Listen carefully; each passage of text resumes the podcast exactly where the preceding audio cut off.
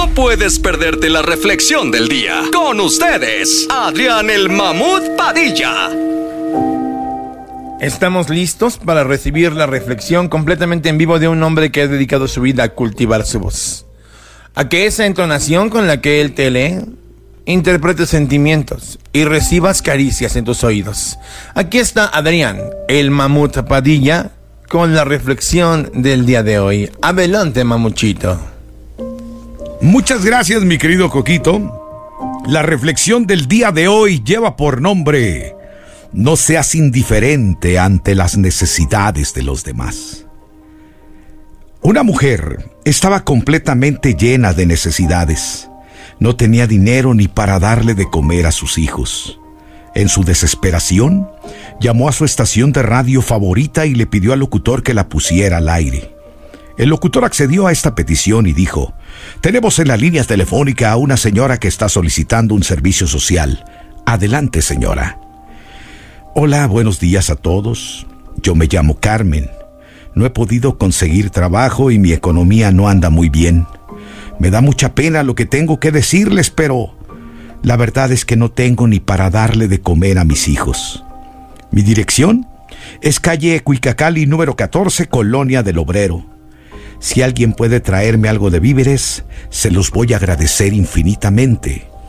Y que Dios los bendiga. El locutor colgó la llamada, pero el mensaje ya había sido lanzado.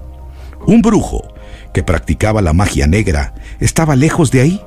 Le habló a uno de sus secuaces y le dijo, ¿Cómo ves a esa mujer que pide ayuda a través de la radio? Y todavía tiene el descaro de decir que Dios los bendiga a todos. Mira, toma cinco mil pesos.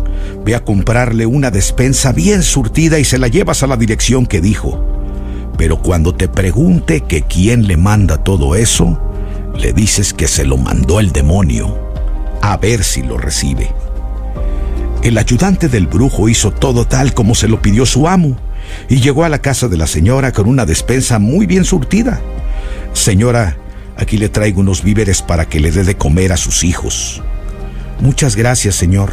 Yo no tengo con qué pagarle, pero mis bendiciones siempre estarán presentes para usted. El ayudante del brujo la miró con los ojos llenos de odio y malicia y le preguntó, Oiga, señora, ¿no le gustaría saber quién le manda todo esto? La señora con dulzura sonriendo le dice, No, porque cuando Dios manda, hasta el diablo obedece.